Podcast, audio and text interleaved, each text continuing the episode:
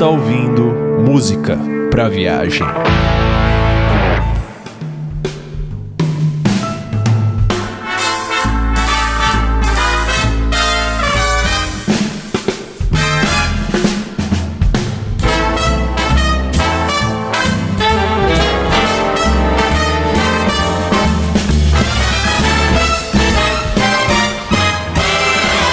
This ain't a song for the broken hearted. Bom dia, boa tarde, boa noite, habitantes do planeta Terra e amantes da mais linda de todas as artes, a música. Eu sou o Eric Ada no canal Music Soul e está no ar o quarto episódio do nosso podcast, o Música para Viagem. Em nossa mesa virtual, como sempre, estou acompanhado de outros dois viajantes da música. Seriam três, mas Júlia abandou a gente. Beijo, Júlia. A Dude Sparrow, do canal Red Behavior. Opa pessoal, tudo bom? Eu sou a Dudes e apesar de que hoje eu não vou falar do YouTube, eles têm vários discos temáticos. Já começamos cedo a falar sobre o YouTube. e do nosso outro lado, o Vitor Camilo, do Que é Música. Saudações ouvintes, aqui é Vitor Camilo, do canal Que é Música, da Ilhos Produção Musical. E sendo um jovem que cresceu no universo heavy metal, eu adoro discos conceituais, discos temáticos, bandas que falam sobre só um assunto. Então hoje a gente tá jogando em casa. e já estamos dando spoiler sobre o que será o, o, nosso, o nosso episódio de hoje, apesar de que eu, ninguém viu, né? No nosso título, enfim. o, nosso, o nosso cast de hoje vem trazendo um assunto tanto quanto diferente, né? A gente nunca abordou algo assim dessa forma aqui no nosso podcast. Eu diria, inclusive, que é diferente. Vem com a gente, quero ver geral pirar. Meu, Meu Deus. Deus. Apesar, né, da falta de mudança de certos artistas, né, a gente vai falar sobre um assunto diferente.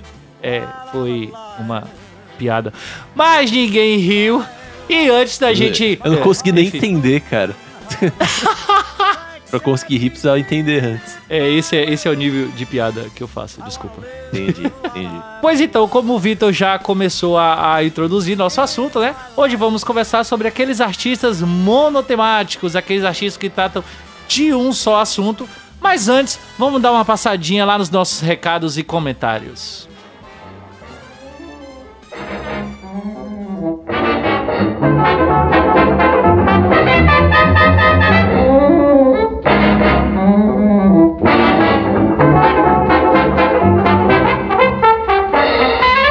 É isso aí, galera. Chegamos aqui na nossa parte de leituras de comentários. É a primeira vez que a gente vai fazer isso, né? Então vai ter um bocado de comentário solto aqui.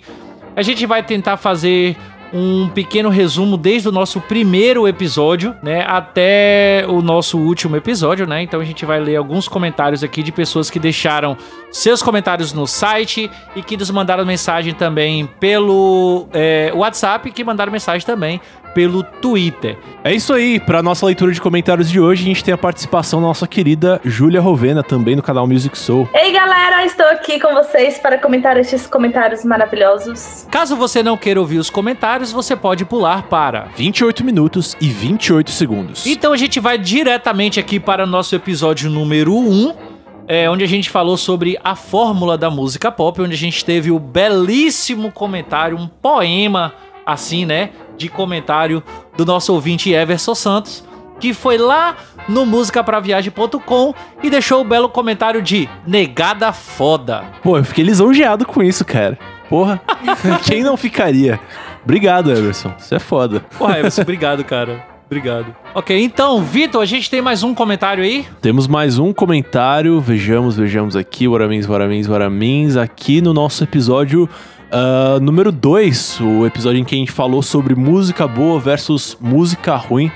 O nosso grande amigo Leandro Pereira, dos podcasts Ergo e Fermata, ele foi lá também no, no nosso site, no musicapraviagem.com, e ele deixou um comentário relativo né, às nossas discussões, e ele falou assim: Existe sim música ruim. Eu concordo com o que foi discutido, mas tem um gênero de música que eu detesto: o filler. E aí os fãs de Naruto piram, né? Tô, que, que, que fã de Naruto que não detesta filler? é, só pra traduzir aqui pro pessoal que talvez não seja familiar com essa palavra, filler é tipo, é encheção de linguiça. É aquela coisa que você faz ali que não tem muito conteúdo, que não, não tem muito a ver com o conteúdo principal que você faz só pra preencher espaço mesmo. E é uma coisa que acontece bastante em séries de TV, e ele tá se referindo aqui ao, ao universo dos álbuns e tal. Mas vamos continuar aqui. Então ele segue falando aqui. Felizmente hoje, com a música sendo distribuída de forma eletrônica, não existem muitos fillers. É, não sei se eu concordo. Mas na época do LP e CD, muitas bandas faziam discos com meia dúzia de músicas, se muito, inspiradas, e o resto tava lá só pra bater o tempo da mídia. Essas músicas nunca figuram em shows e nem em listas de músicas de tais e tais bandas que você deveria prestar atenção. Para isso, alguns artistas faziam versões de músicas que eles já gostavam, o que é válido, mas muitas vezes era uma música fraca e totalmente esquecível. Muito bom episódio, gente. Queria estar no meio da, discussão. Estará em breve. Já, já temos um convite em aberto aqui pro Leandro. Com certeza. MPV, o único podcast que tem nudes. Essa história Beijo, de nudes dudes. é muito engraçado. Porque ele ouviu o nosso podcast número 1, um, né? E aí ele falou assim: Peraí, cara, como é que é o nome daquela menina que faz parte lá? É Nudes? Na verdade, deveria ser Dudes, Dudes. Nossa querida Foi Dude muito Sparrow. Mas, cara, mas voltando aqui pro, pro, pra cartinha, pro comentário do, do Leandro, eu gostei muito. Cartinha, né? Nossa, voltei pro programa da Xuxa 1997, né? Que legal, cara. Joga pra cima pra sortear, vai. exatamente, exatamente. Não, mas, pô, gostei muito do comentário dele aqui. Eu só falei que eu não sei se eu concordo muito com essa coisa da, da distribuição de forma eletrônica. Assim, talvez eu concorde no sentido de que, por exemplo, você pega uma artista, a Anitta, assim, que é uma, a- talvez a artista brasileira de pop mais relevante desse ano, desses últimos pouquinhos anos, assim. O trabalho dela é muito baseado em single, né? Ela vai, faz colaboração com um, lança um single, vai, faz colaboração com outro, lança outro single. Então eu, eu gosto disso, que o, o trabalho dela é- é- acaba sendo muito focado nas músicas de trabalho mesmo, tipo, as músicas que são pra bombar, e ela acaba, ah, parece que ela não desperdiça tempo ou energia com música filler, né, como o Leandro falou. Mas, por exemplo, eu tive a impressão, é, uns dias atrás, eu estava ouvindo o álbum da Dua Lipa, que eu ouvia o hit dela, né, a New Rules, que eu achei do cacete, achei uma música foda demais. Maravilhosa. É, mas aí, e aí eu fui, fiquei muito empolgado. Falei, nossa, que artista incrível, sabe? Fiquei muito empolgado pra ouvir o disco dela. Cheguei pra ouvir e falei, ah, tipo, a New Rules é maravilhosa, só que o resto do, do disco não, não segura o, o mesmo nível de qualidade, eu achei. Sério? Em- Eu achei, eu achei Eu mesmo. amo a- esse disco, assim. Eu escuto ele, tipo, eu escutei tanto. Sabe quando você enjoa tanto que você escuta, mas você não quer enjoar porque você gosta muito? É o meu Uhum. sentimento com esse disco. É. Então, é, aí é é uma questão relativa, né? Eu posso estar errado em relação a isso, mas eu acho que a, que a indústria pop ainda tá trabalhando sim com filler, com música filler, né? Quando eles trabalham com esse lance de, de lançar um álbum completo, assim. Pois é, assim, é isso, eu acho que isso dá uma, uma discussão bastante aprofundada, mas eu particularmente não sou muito fã dessa forma de, de artistas trabalharem, só liberando hits, só liberando singles. Inclusive, eu até convido vocês a irem no Music Soul, no canal do Music Soul no YouTube, e, e assistirem lá uma en- entrevista que a gente fez, uma coletiva, em que a gente participou com a banda Skunk onde Samuel Rosa fala exatamente sobre isso, sobre essa questão de artistas novos que lançam é, só hits, que lançam só singles ou lançar um álbum cheio. E, enfim, dá pra gente fazer um- um- uma discussão inteira voltada pra isso, mas é assim, eu particularmente não sou muito fã dessas paradas dos hits. E sim, concordo que os artistas de música pop ainda estão utilizando muitos fillers. Né? Eu acho Uhum. que, é, enfim, o, Le- o Leandro ele colocou aqui que hoje tá, tá sendo pouco ainda, né? Não, não são muitas as, as quantidades de fillers, mas eu acho que ainda existe também, assim, eu concordo com isso. assim. É, o que eu acho a respeito disso é o seguinte. Eu acho que nós, como apreciadores de músicas, como gente que realmente para pra escutar, pra ouvir, a gente quer ver uma ideia mais profunda sendo desenvolvida. Então a gente tende a gostar quando o artista pega e ele faz um álbum de fato. Vou fazer um álbum, vou fazer aqui um grupo de músicas, né? E que tem, tem uma certa conexão entre si. Inclusive, a gente vai falar sobre isso nesse podcast aqui. Mas assim, eu acho que se for pra fazer filler, eu prefiro que o artista faça da forma como a Anitta tá fazendo, entendeu? Já que ela não tem, talvez por enquanto, sim, a sim. pretensão de fazer um álbum é, com essa característica, sabe? De ser uma, um conjunto de músicas ali, uma coisa coesa e tal. Eu acho que é melhor mesmo ela só pegar e trabalhar no, no single mesmo, tipo, pegar e trabalhar nas músicas que ela acredita terem o, o máximo da, da qualidade e bola pra frente, sabe? Acho que não é o ideal, mas entre o artista só fazer single ou ele fazer um álbum cheio de música esquecível, eu gosto mais da primeira opção. Ah, claro, claro, com certeza, também. Então, vamos passar adiante. E a gente recebeu um comentário via áudio pelo Telegram. Infelizmente, a gente não pode colocar esse comentário inteiro aqui, porque tem certas coisas que são confidenciais. Mas esse comentário veio do Emerson Almeida, que é o dono, né? Ele é responsável aí pelo site Megafono, que é o site que a gente utiliza para poder liberar o nosso feed. Ele é nosso distribuidor. É, exatamente. Então, se você, se você está ouvindo esse podcast agora, agradeça a existência do Emerson. Obrigado, Emerson. Obrigado, Obrigada, Emerson. Emerson. E ele mandou pra gente um depoimento bem, bem bacana, assim, né? Onde ele falou que ele não, ele não costuma comentar podcasts. E ele gosta de ouvir todos os, os podcasts que chegam na plataforma dele para poder conhecer quem é que tá fazendo, qual é o conteúdo e tudo mais. E ele não costuma comentar, mas é, sobre esse episódio em, em especial, ele quis comentar, porque ele é um ouvinte de funk, né? E a gente comentou muito sobre funk. E ele tava dizendo, né, que às vezes ele tá lá ouvindo, que tem é, é, uma música que tem uma, uma letra boa, um ritmo legal, um ritmo que ele gosta, né, que tem uma letra muito boa, e que às vezes, do nada, o cara coloca algum trecho ou outro que vai falar sobre putaria, ou sobre drogas, ou bebedeira e por aí vai. E que ele às vezes fica pensando assim, pô, como é desnecessário essa parte aqui. Então, assim, o que, o que me deixou muito animado também nesse, nesse comentário dele foi que ele falou que ele gostou bastante da nossa discussão, porque ele achou que ia ser um monte de babaca, posso colocar assim, né? Dizendo que, ah, que tal música é melhor que outra, não sei o quê, mas que não, que a gente teve aquela, aquela discussão que foi mais aberta, que foi sem, sem preconceitos, onde a gente tentou abarcar os, os estilos não simplesmente pelos pré-conceitos, né, formados, mas que todos, todos os estilos podem apresentar muito mais do que chega até os nossos ouvidos, né? Como o próprio funk, que às vezes chega, chega muito mais dessas putarias que são, na imensa maioria das vezes, desnecessárias, mas que é, as letras boas do estilo funk acaba sendo relegado, né? Isso acaba sendo colocado de lado.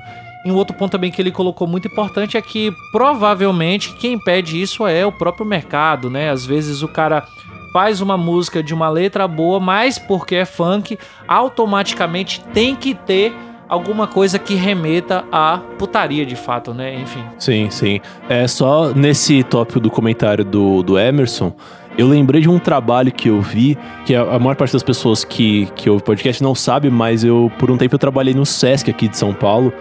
Em 2015 eu tava trabalhando lá na equipe de produção de shows do Sesc Vila Mariana.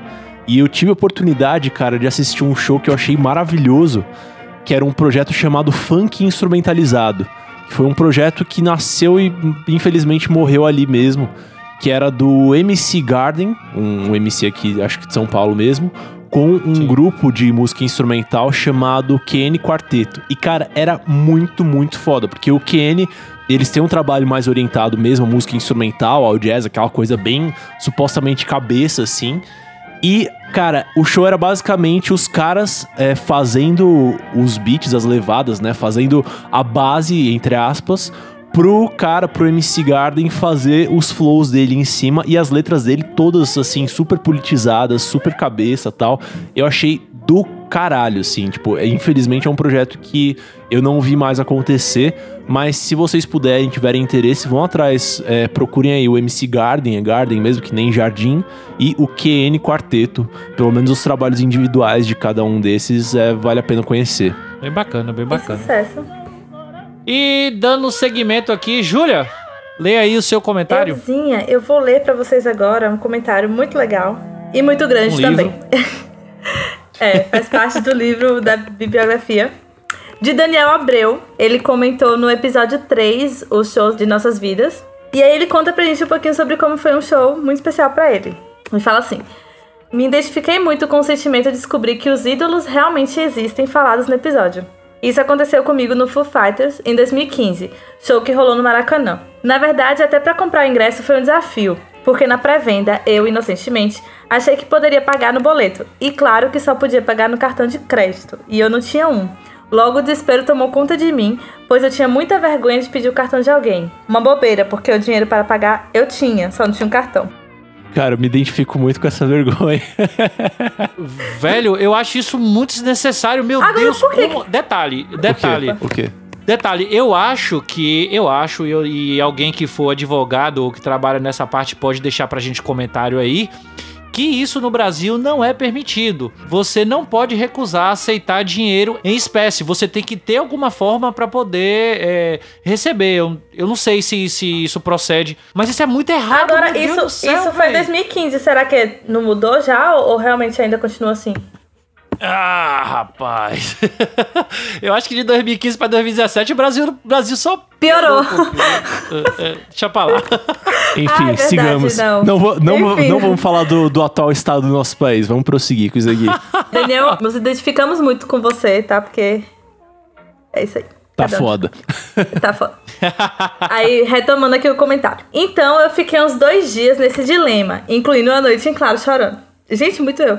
Até que tomei coragem e pedi o cartão da minha tia. Ela aceitou me emprestar de cara sem pensar duas vezes. Passado por É isso aí, minha tia. tem um show que eu quero ir também, tia. Me banca. É. Alguns Passado só. por isso, eu ainda estava aflito, pois queria pista prêmio. É a banda da minha vida que vinha ao Brasil e eu tinha que ver de perto, realmente. A pista prêmio estava bem concorrida, mas consegui o ingresso com alguma facilidade. Comprei normalmente e tirei aquele peso nas costas que carreguei a semana toda. Então, é engraçado aqui que ele tira o peso de comprar o ingresso, mas vem o peso da ansiedade de esperar o dia do show, né? Porque eu ia morrer até chegar o dia. É um, menino, Exatamente. é um menino ansioso, cara. Isso. Daniel, tamo juntíssimo, cara. Eu Me identifico muito com você. Não, gente, saiu essa semana aí o line-up do Lo- Lollapalooza 2018. Eu já tô aqui no agonia retado e existe uma imensa chance de que eu não vá, né? Porque os preços estão assim, né? Nossa, tá Enfim, foda. Então, Tá complicado. Eu que moro em São Paulo, eu, abri o negócio lá, comecei a chorar. Imagina vocês que tem que pagar passagem, hein? Né? Pelo amor de Deus. Pois é, velho. Velho, tem Red Hot, cara. o show de Red Hot deve ser puta que Pariu, Jam, pode velho. Tem? Pearl Jam. Então, chegado o dia do show, eu obviamente queria ficar o mais perto possível do palco. Saí de casa 3 horas da tarde para um show que começaria às 10. E já tinha um caminhão de gente e claramente eu ia ficar meio longe. Porém, como eu já conhecia o show e toda a estrutura, sabia que o palco tinha uma passarela. E no meio dessa passarela tinha um palquinho giratório. E em um dado momento do show, eles iam tocar lá. Grudei na grade lateral desse palquinho. Então foi como se eu tivesse pegado grade, porque eles foram pra lá mesmo. Não citei antes, mas estava um calor infernal e eu fiquei debaixo do sol fervendo, aguardando abrir os portões, até da entrevista para o canal do YouTube, que não lembro o nome, que nunca foi ao ar. Mas calma aí, se você não lembra o nome do canal, como que você sabe que nunca foi ao ar? Boa pergunta. Fi- Fica aí a questão. É. Pã. Deu tela azul, deu tela Esse azul, tá Daniel, desculpa. Importante. Vai ver ele no- na época ele olhou, mas aí depois ele esqueceu. Hum, aposto que foi lançado depois que ele parou É de olhar. verdade, tá vendo? Não seguiu e não ativou notificações. Isso, exato. aí, aí, pessoal, a importância de você seguir, dar like, ativar E notificações, ativar- isso, clicar no sininho. exatamente. Nossa, a gente aqui, a gente aqui gravando podcast, mas o YouTube não sai do sangue, Não. né? Jamais, jamais. jamais. Abriram os portões e eu já ficando sem grana, porque já tava gastando com água e cerveja. E o show de abertura, Raimundos, nem tinha começado. Enfim, tocaram Raimundos e o Kaiser Chiefs na abertura. E logo chegou a hora do show, quando o Dave Grohl entrou tocando e minhas pernas tremeram muito. Que aí veio o sentimento que vocês descreveram no podcast. Depois anos vendo vídeos, vendo fotos, eu estava lá vendo eles ao vivo. Veio na hora na cabeça. É, eles realmente existem. Daí pra frente foi só alegria. E como previsto, estava com, com sede, sem voz e com dinheiro só pra ir pra casa. O que não foi suficiente depois só deu pro metrô e ainda tive que andar a pé. E tive que andar a pé à meia-noite nas ruas do Rio. Foi um terror. Que Imagina. isso, cara, credo. Pô, Rapaz. eu, eu ia comentar aqui, tipo, eu tava arrepiado nessa parte do é, eles realmente existem, porque é um sentimento universal, cara. Quando você vê o ídolo ali na sua frente, é tipo, é, um, é uma emoção muito grande. Mas aí virou história de terror, o cara andando à meia-noite a pé sozinho nas ruas do Rio de Janeiro, pelo amor de Deus, cara. Não Não, gelei, Crianças, não façam isso isso. Por favor. Mas aí ele completa, ó. Mas foi muito bom e eu faria tudo de novo. Tudo que a gente faz, tudo que um fã faz pelo ídolo, né, gente? Né, rapaz? PS, no dia seguinte eu acordei tão pilhado com o show e querendo ouvir as músicas que não consegui ficar parado. Fiz uma baita faxina na casa com Foo Fighters tocando o dia todo. Adorei. Massa. É exatamente eu, cara. Tipo, o outro dia de um, de um show desses, eu só quero ouvir aquele artista que eu fui no show, que é reviver tudo outra vez na minha mente. Sim, sim. Não, é, é muito legal, cara. Quando você sai de um show, você sai do, do show meio que apaixonado pelo artista, né? É Uhum. muito legal essa E sensação. é, é como se a gente tivesse acabado de conhecer aquela música e quando você vai escutar no outro dia, tipo, ah, essa música é muito boa. E é muito legal, muito legal. E a gente teve também a nossa parceiríssima aí, nossa super amiga que está lá no nosso grupo, o Música Todo Dia, que você também pode fazer parte. O link tá aí no post desse episódio. Você pode entrar, é um grupo do WhatsApp muito legal que a gente passa o dia inteiro falando sobre música e outras coisas. E ela mandou um depoimento sobre esse episódio muito interessante, contando uma experiência pessoal. Vamos ouvir aí. E aí, pessoal do Música para Viagem, tudo bem? Aqui é a Jéssica e eu vou contar uma situação bem engraçada. Eu, apesar de ter somente 23 anos, adoro roupa nova. E o clube que meus pais são sócios é, levou eles em um baile do Havaí. E eu fiquei louca pra ir nesse show, obviamente. E fui. E era muito engraçado porque no meio de um monte de senhoras e, tipo, pessoas muito mais velhas, gritando lindo e gostoso pros caras do Roupa Nova, o que é um pouco estranho. É, eu estava lá no meio, cantando todas as músicas, pulando. E nesse show eu acabei ganhando toalha, palhetas e consegui entrar no camarim para tirar uma foto, provavelmente porque eu era a pessoa mais nova que tava no meio da galera. Apesar de tudo isso, eu tenho uma foto com roupa nova que me deixou muito feliz. Os caras são bem simpáticos. E fiz amizade com a produção dos caras e fui a pessoa, acho que mais nova que tirou foto com eles. Ado- Adorei o negócio. Apesar, apesar de ter só 23 anos, eu adoro roupa nova. Não é, gente, Roupa, Roupa Nova é, é, é uma banda que não envelhece, assim, é uma parada que, velho, você passa anos sem ouvir, você vai ouvir e, e o sentimento vem tudo de novo. Pelo menos pra mim, assim, é uma banda que eu Nossa. sou muito apaixonado, assim. Falou Eric Tiozão, nascido em 1965, nos tempos da Brilhantina. Olha, eu nasci no ano de um dos maiores sucessos da carreira do Roupa Nova e é uma música que eu sou absurdamente apaixonado, chamada Vício. Editor, bota aí de fundo aí, que é uma música maravilhosa.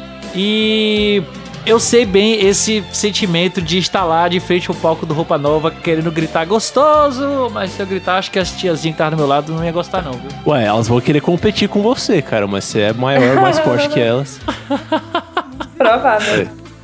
Mas ela, elas eram em maior número, então deixa pra lá. É, mas é isso aí, então chegando aqui ao final dos nossos comentários, ó, a gente teve bastante comentários, né, pros primeiros episódios aqui do nosso podcast, tá bem movimentado o negócio. É, o nosso ouvinte, espectador, o arroba Coveiro Lima do Twitter, carinhosamente chamado aqui pelo pessoal do Música pra Viagem, simplesmente de Coveiro, é, é um cara que tá sempre interagindo aí com a gente, sempre comentando os nossos lançamentos, os nossos podcasts. No, quando a gente lançou o episódio número 2 sobre música boa, música ruim, que a gente falou até sobre coisas bem polêmicas, ele se engajou nas polêmicas com a gente, a gente teve um- uns debates bem acirrados, mas muito saudáveis. É um cara que tá sempre participando das nossas atividades aí. E como é Twitter, né, uma coisa mais dinâmica, assim, não, não dá pra gente ficar lendo os comentários especificamente. Mas, cara, Coveiro, obrigado pela sua participação. Você é um ouvinte muito querido por nós. E é o tipo de ouvinte que a gente gosta de ter, porque é o pessoal que tá sempre participando aqui e é, fazendo a gente sentir que o nosso trabalho realmente importa para alguém. Então, brigadão, continue aí e deixe mais comentários pra gente no site aí para você aparecer aqui na nossa sessão de comentários. Eu reitero isso daí, especialmente porque é, Coveiro ele já ele já me segue, né, ele já segue o perfil do Music Soul, como você também deveria fazer, pode seguir o arroba canal Music Soul lá no Twitter. E ele já conversa sobre música comigo já há um certo tempo. E quando a gente lançou esse podcast aqui, ele realmente se engajou em estar tá conversando, em estar tá ouvindo, em falar o que ele acha mesmo, sem é, sem medir palavras até, né? Ele fez algumas críticas que foram bastante pertinentes. É, algumas coisas que a gente concorda, outras não, mas a gente conversou lá pelo Twitter e é bastante interessante isso. Então, obrigado mesmo, Coveiro aí. E é isso aí. Comente lá no nosso blog, musicapraviagem.com, que a gente vai trazer seu comentário aqui no Música pra Viagem, o podcast. é isso aí.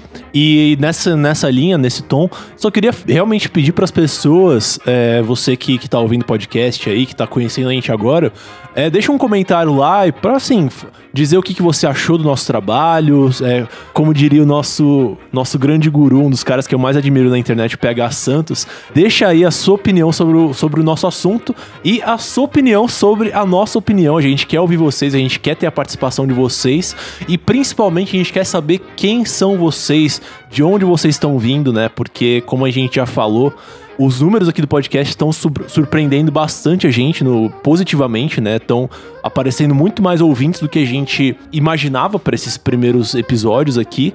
E a gente quer saber de onde que vocês estão vindo, como que vocês estão conhecendo o podcast. Então, a gente quer ter mais essa participação de vocês para ter uma noção de quem que é a comunidade, para quem que a gente está falando aqui nesse podcast. É isso mesmo, galera. E para isso a gente tem vários canais que vocês podem utilizar. Vocês podem mandar e-mails, né, que é uma parada, uma coisa mais intimista ali, aquela coisa que você não quer abrir para todo mundo. Você tem o seu guilty pleasure, sei lá, pro funk, e você quer contar só pra gente Manda um e-mail pra gente no musicapviagem@gmail.com. E vocês também podem nos seguir pelas redes sociais, nós temos Instagram e o Facebook, a gente vai deixar os links aí no post desse episódio, assim também como o Twitter. Porém, o Twitter a gente tem vários, né? Cada um tem o seu. A gente não tem um único Twitter para música para viagem. Então a gente vai deixar todos os links aí nos posts e vocês podem mandar mensagens pra gente pelo Twitter, podem conversar pra gente, engajar lá nessa conversa sobre esses assuntos, que afinal de contas é isso que a gente gosta de fazer aqui, né? Fomentar discussões sobre música. E Talvez o principal recado que a gente possa dar aqui é para que você vá no iTunes, para que você dê o Rate 5 pra gente, deixe um comentário bem bacana lá sobre o que você acha do nosso episódio por completo, né? Não por cada episódio, mas é o que você acha do nosso podcast no geral. É, Cada vez que vocês fazem isso, quando vocês vão lá e dão um rate 5 pra gente, vocês ajudam na divulgação, faz com que a gente suba no ranking do iTunes, que é o maior agregador de podcast do mundo. E obviamente faz com que o Música para Viagem seja um pouco mais conhecido e, enfim, engrandece o nosso, o nosso trabalho aí, né? Então vá no iTunes, mesmo que você não use o iTunes como agregador de podcast, vai lá, faz um cadastro rapidinho e dê o rate 5 pra gente lá. E é isso aí, galera. Esse, essa leitura de comentários aqui já ficou imensa, mas está muito linda. E vamos agora para o nosso episódio de hoje.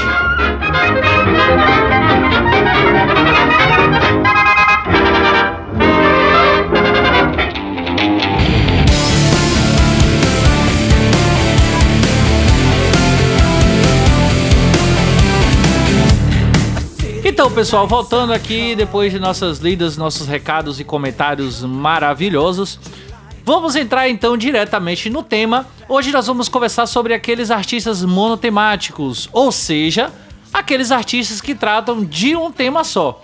Né? Não simplesmente um álbum conceitual ou um álbum que trata de um tema específico, mas, um, mas aquele artista que baseia toda a sua carreira em falar de algo específico, né? De um tema realmente específico. Acho que dá pra gente abrir um pouquinho isso, né? Acho que não necessariamente artistas que falem sobre um tema específico, né? Mas que girem em torno de um mesmo universo, assim, que tudo consiga é, estabelecer uma correlação bem clara entre as músicas, né?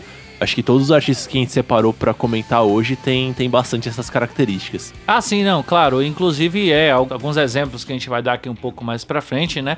De fato, eles não tratam necessariamente de um só tema, mas acaba todas as músicas rodeiam um conceito mais geral, né? Exato, exato. E antes aqui da gente entrar realmente nos nossos, nossos exemplos de artista, explicar um pouco mais sobre esse conceito. Gente, vocês, assim, tem algum tema mais específico que vocês, sei lá, vocês buscam ouvir músicas porque eles têm aquele tema ou algo que chama a atenção de vocês, assim? Cara, em termos de. Eu ouvir a música, eu ia atrás da música por causa da temática, acho que definitivamente não. É, eu sou muito, muito aberto, assim, pra diferentes tipos de música. E isso acaba se estendendo, né, pras temáticas que a música trata, assim. Então, eu não tenho muito essa, essa restrição, nem. Acho que diria nem preferências, assim, com relação a isso. Uma coisa que eu tenho é assim, eu, como eu falei na introdução, eu cresci ouvindo heavy metal que o heavy metal, principalmente heavy metal melódico, assim, tem, tem uma correlação muito forte com esse universo de fantasia, de RPG, do Senhor dos Anéis tal, essa coisa muito fantástica.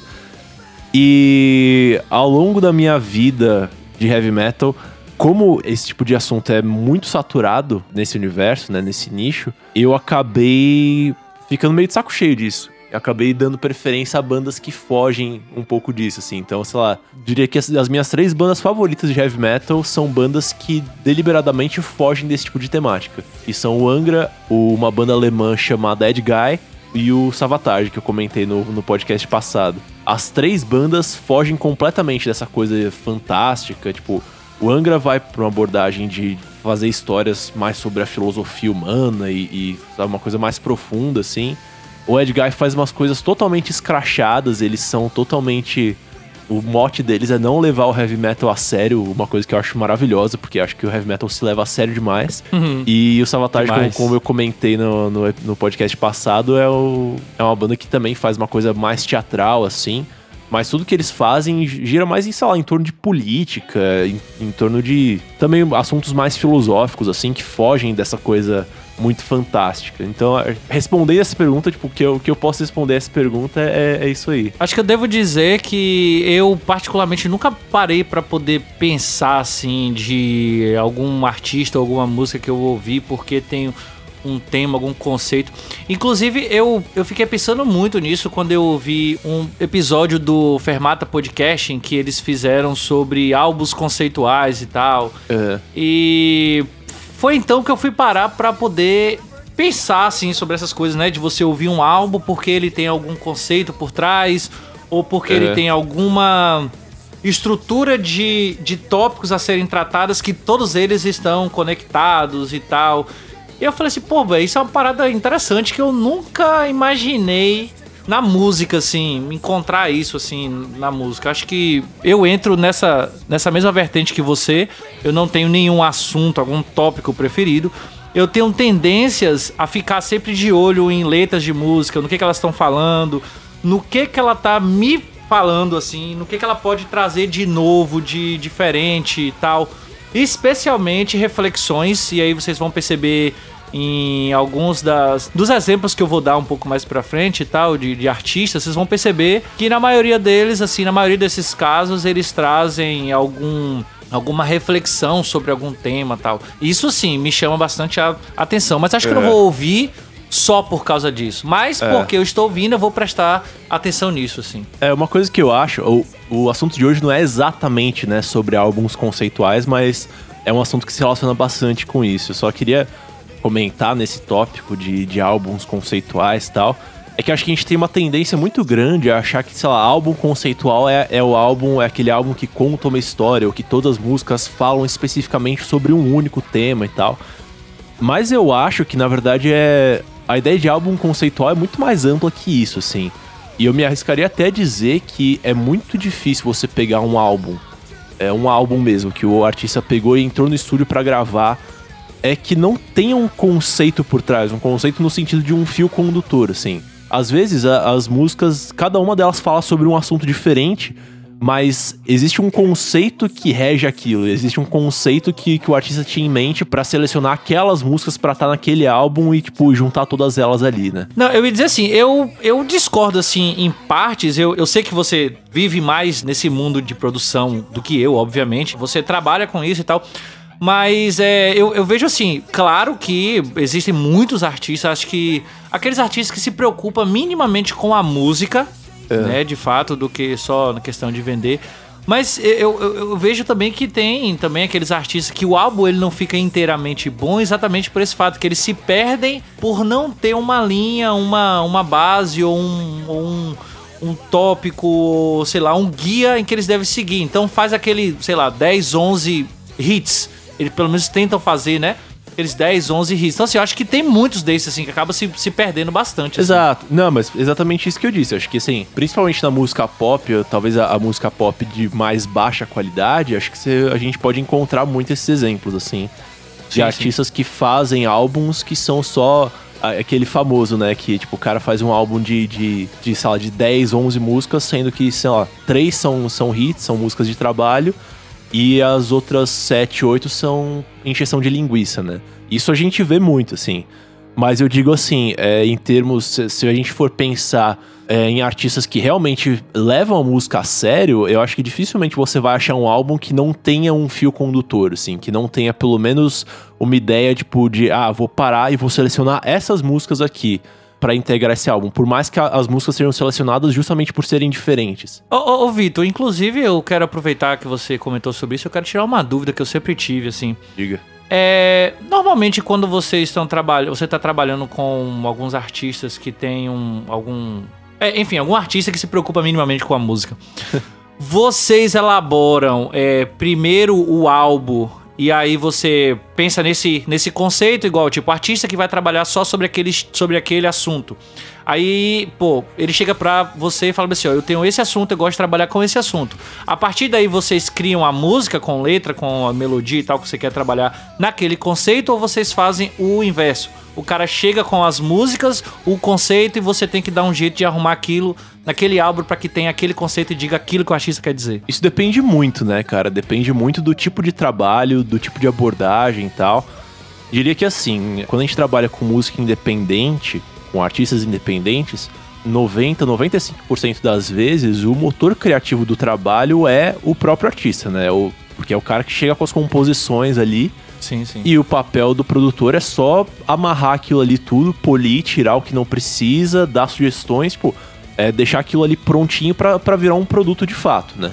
Sim, sim. É, então, diria que num trabalho independente, assim, obviamente o produtor ele pode ter bastante input criativo, mas ele não é. O criador. É, assim, é, é exato. Tipo, dificilmente num trabalho independente, assim, se for trabalhar com um cantor independente, vai, vai ter essa questão de, tipo, de eu criar uma música pra entrar no álbum, sabe? Se for ter isso, obviamente pode acontecer, mas se for acontecer, vai ser uma minoria das vezes. Mas, por exemplo, eu tô produzindo agora um trabalho de um cantor que eu espero que ano que vem todos estejam ouvindo falar a respeito dele, porque isso significa que eu vou estar ganhando bem. É, mas é um cantor que ele e o empresário dele chegaram pra mim, pra mim, pra toda a equipe de, de produção com quem eu tô trabalhando. Eles chegaram pra gente com um conceito, assim, ó, a gente quer fazer uma coisa nessa linha musical pra explorar esse tipo de ritmo, pra explorar mais ou menos esse tipo de temática. E só que eles não tinham nada de material musical, entendeu? Nem a música mesmo, assim. Nem a música. Eles tinham uma música a princípio que eles tinham comprado os direitos de execução de um compositor, né, de um compositor pop aqui do Brasil. Eles tinham uma música, mas o planejamento deles é de cerca de 15 músicas para serem exploradas ao longo dos próximos 2, 3 anos, entendeu? Entendi. Ou seja, nesse sentido, aí a- eu e a equipe de produção, a gente tem um trabalho criativo muito maior, né? Porque a gente tem que pegar o conceito dele, pegar a abordagem que eles querem fazer, o, o caminho que eles querem seguir e de fato transformar isso em música.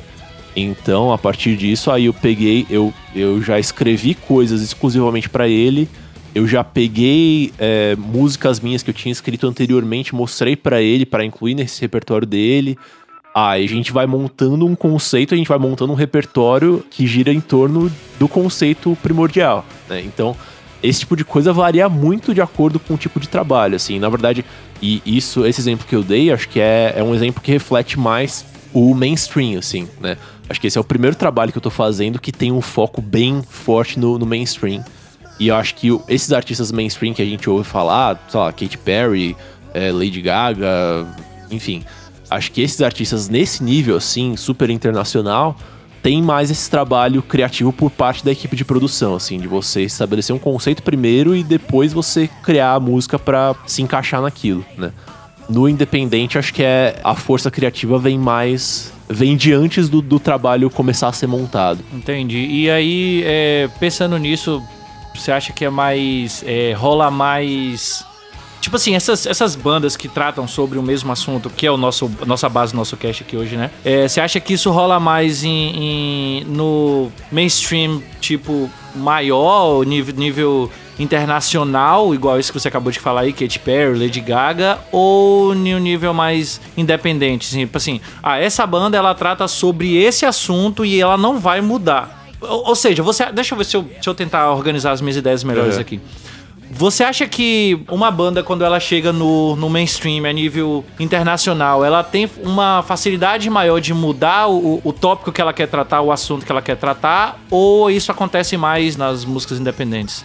Porque, pelo que eu vejo, assim, É. inclusive a gente até comentou na, no nosso cast de, sobre música pop, que quando o, o artista ele muda seu estilo, ele já é visto assim de forma mais delicada, vamos colocar assim, né? As pessoas têm uma, têm uma tendência a não gostar de cara. Então eu fico imaginando algumas bandas que a gente vai citar um pouco mais pra frente, né? Daqui a pouco. é, mudando os seus, os seus tópicos, por exemplo, os seus assuntos. Ah, é, a gente já sabe que tal artista fala sobre tal assunto e do nada ele começa a falar sobre um outro assunto diferente. Você acha que isso é, é melhor recebido e é mais feito, né, mais produzido por artistas internacionais ou é mais fácil no, no, no, no- meio underground, vamos colocar assim? Então, eu, eu acho, eu acho bem difícil é, generalizar essa questão, assim. Acho que é, é muito uma questão, é uma coisa de, de você ir analisando caso a caso, assim. Ah, sim. Mas, não sei, da minha impressão inicial, pensando na sua pergunta de agora, assim, eu imagino que, assim, o, o artista do mainstream, ele sofra mais pressão. Porque, assim, o, o artista do mainstream, querendo ou não, ele tá mais preso com as tendências, né? Então ele, é- ele tem mais recursos, ele tem mais um monte de coisa, só que ele também tem um pouquinho mais de, digamos assim, de rabo preso com o que tá acontecendo no mundo, né? Ao passo que o artista independente, ele pode fazer o que ele bem entender, né? Acho que é, o artista independente, ele é um pouquinho mais livre do ponto de vista criativo. Apesar de que eu acho que isso já não é mais uma questão tão preto no branco quanto costumava ser antigamente, né? Eu acho que a linha que dividia o mainstream do, do independente hoje em dia tá bem mais borrada do que costumava ser. Mas Sim. eu acho isso, assim, o, o artista mainstream, eu acho que ele tem que falar de, de certas coisas, ele tem que falar de certos tópicos, ele, ele tem que passar por certos grupos temáticos, digamos assim, pra se manter no mainstream, né? E eu, eu acho que assim, co- conforme o artista vai amadurecendo, eu acho que ele vai ganhando crédito, digamos assim, pra variar mais os temas, pra falar de coisas mais abrangentes, né? O, o- a paixão da minha vida ao longo dessa semana, desses últimos 4, 5 dias, tem sido o álbum novo da Katy Perry. Que, honestamente, eu. Pode não ter nada a ver com o que a gente tá falando aqui, mas assim, é uma artista que eu nunca tinha dado muita bola, assim. E eu sempre senti que as músicas dela eram meio infantis, eram meio bobinhas, entre aspas, assim. Era uma, Adolescente, é, né? É, exato, Aquela exato. coisa- Era uma temática. Era uma temática muito voltada para um, pra uma mentalidade de adolescente. E até o jeito de cantar, a forma como os arranjos eram construídos. Você identificava claramente que era meio que moldado pra pegar aquele tipo de público. E justamente por causa desse trabalho que eu tô fazendo com cantor pop, eu, eu nos- nas últimas semanas eu tô abrindo completamente a minha cabeça pra referências de música pop e tal. E comecinho dessa semana eu, come- eu peguei pra escutar o álbum mais recente da, da Katy Perry, Witness. E cara, eu fiquei, tipo, eu dei play ali só pra, tipo, ah, vamos ver o que tá acontecendo aqui, né? Vamos, vamos absorver algu- algumas ideias. E eu achei o disco do caralho, assim. Eu achei, tipo, eu sou uma pessoa de, de 27 anos que nunca, nunca gostei muito de pop, principalmente esse pop muito voltado pra eletrônico.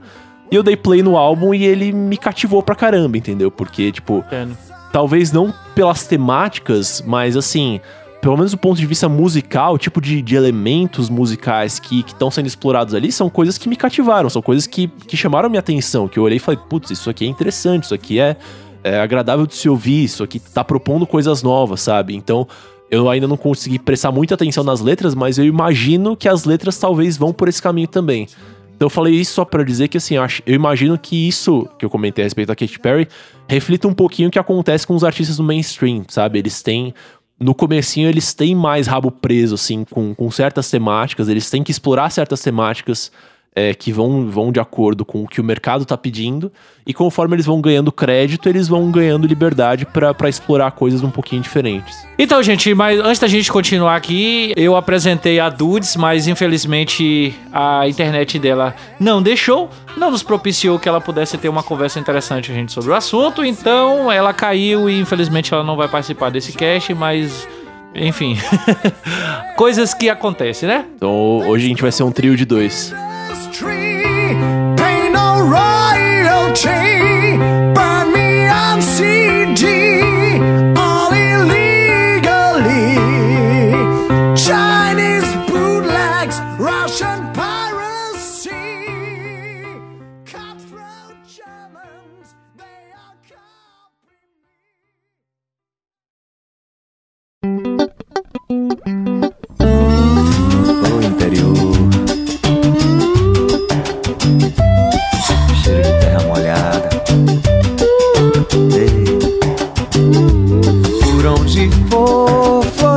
serena que nem água de poço. Mas é isso, e já, já, já puxando aqui alguns exemplos que a gente trouxe aqui, né? Tentando fazer uma, uma conexão com esse conceito e do que a gente tá querendo dizer, né? E algum, alguns exemplos um pouco mais gerais nesse caso. Eu posso trazer aqui, por exemplo, o Saulo, o cantor baiano, né? Que eu até comentei com vocês lá no grupo, né? Quando a gente foi falar, ah, vamos falar sobre Saulo Fernandes e tal. Porque uma das coisas que eu sempre reparei, especialmente depois que o Saulo saiu da banda Eva, porque quando ele tava na banda Eva, ele ficava muito preso ainda aos conceitos que a banda Eva trazia, né? É. Mas o, o, o Saulo, o que eu percebo assim nessa carreira solo dele, ele sempre tenta trazer muitas músicas que tem alguma coisa por trás que fale sobre religiões é, afrodescendentes, afro-brasileiras, afro-baianas. Sim. Né? E, é, eu sei que ele faz parte, salvo engano, da Ubanda, eu posso estar errado agora, Uhum. não me lembro exatamente. Mas em- em todas as músicas dele, ele sempre tenta trazer esse conceito afrodescendente, afro-baiano, que faz total sentido, né? Afinal de contas, ele tá falando sobre a religião dele, sobre a cultura dele, a, a nossa cultura, né? No caso aqui, minha, porque eu sou baiano também, né? Então, é muito do que o pessoal de Salvador, o pessoal vive realmente no seu dia a dia, né? Uhum. Então é muito mais sobre a cultura afrodescendente e sobre é, as religiões afro-baianas, né, no caso aí. Eu não sei se você conhece é, o Saulo Fernandes, o, o- o trabalho dele a fundo, não? Não, não, não conheço não. É, fala alguma coisa dele pra eu ouvir. Cara, tem uma música, assim, sensacional que fez muito sucesso aqui na Bahia desde que foi lançada. Eu acho que foi lançada bem há uns, uns 3, 4 anos atrás. Que é Raiz de Todo Bem. Enfim, editor, coloca pra poder tocar aí de fundo pra galera conhecer a música Raiz de Todo Bem do Saulo Fernandes. de fé. Somos o universo de bem maior. Somos o amor e seus aliados. Somos filhos dos encantados. Salvador, Bahia, território africano. Baiano sou eu, é você, somos nós, uma voz, um tambor. Ô gente, cê não tá vendo que a gente é Nordeste, Caba da Peste, Sadaí, Batucador, quem foi seu mestre? Capoeira, se plante, lá vem rasteira, pé de ladeira, preciso da fé no Senhor do Bom Fim. Pra mim, pra você, pra mim. Um chinelo de couro, uma bata, uma benção, mais 50 centavos de som. Aumenta o som! África ioiô Salvador, meu amor, a raiz todo bem de tanta fé Do canto candomblé Diz! África ioiô Salvador, meu amor, a raiz De todo bem, de tanta fé Do canto candomblé Ei! Nossa, muito massa, cara. Muito legal. Cara, é genial, velho. É genial. Fugindo um pouquinho do tema, cara, sabe uma coisa que me encanta muito no, na música nordestina? É que tem polos específicos, né, no, no Nordeste que tem uma cultura muito forte, muito própria daquele estado específico, né? Sim, Tipo, sim, a- sim. A, a Bahia tem uma cara toda dela e Pernambuco tem uma cara toda dele que é completamente diferente de todo o resto, né? É- é- inclusive, Pernambuco tem uma diversidade que eu acho um absurdo, assim. E é tipo, é do lado um do outro. E Pernambuco, eu acho que Pernambuco é muito mais pela colonização, o tipo de colonização que teve lá. Uhum. Teve invasão da França, teve invasão, invasão da, da Holanda. Então tem uma história misturada demais. Então acaba tendo algo mais. é, qual é a palavra? Diversa. Sim. Né? A Bahia não. A Bahia é, é lógico que tem muita coisa diversa aqui e tal, mas.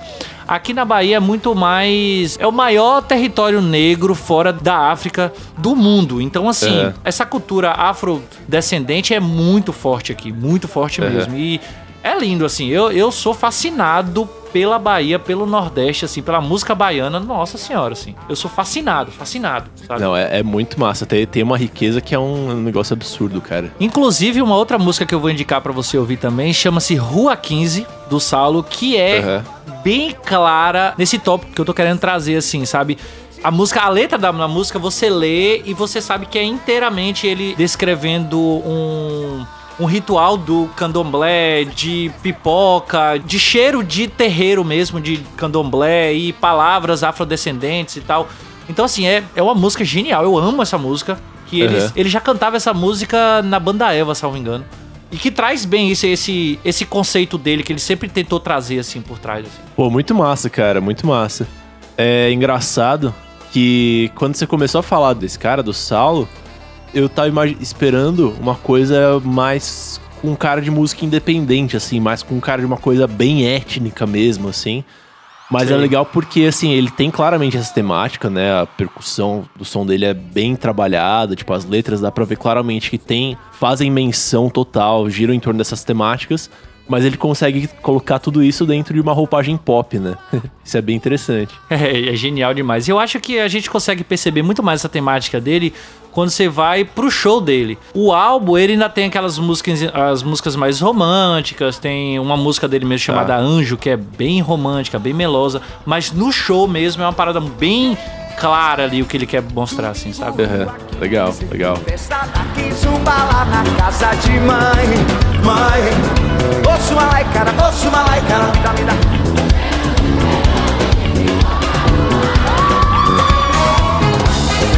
Ninguém sem bater o pé no chão ao som da música. Música. Ninguém insensível à pulsação da tua casa.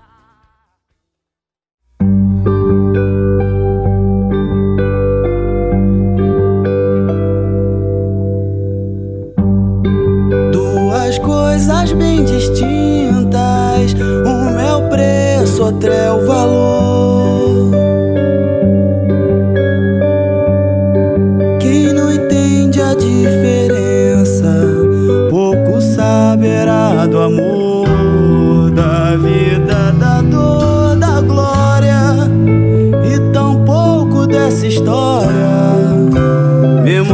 De cantador.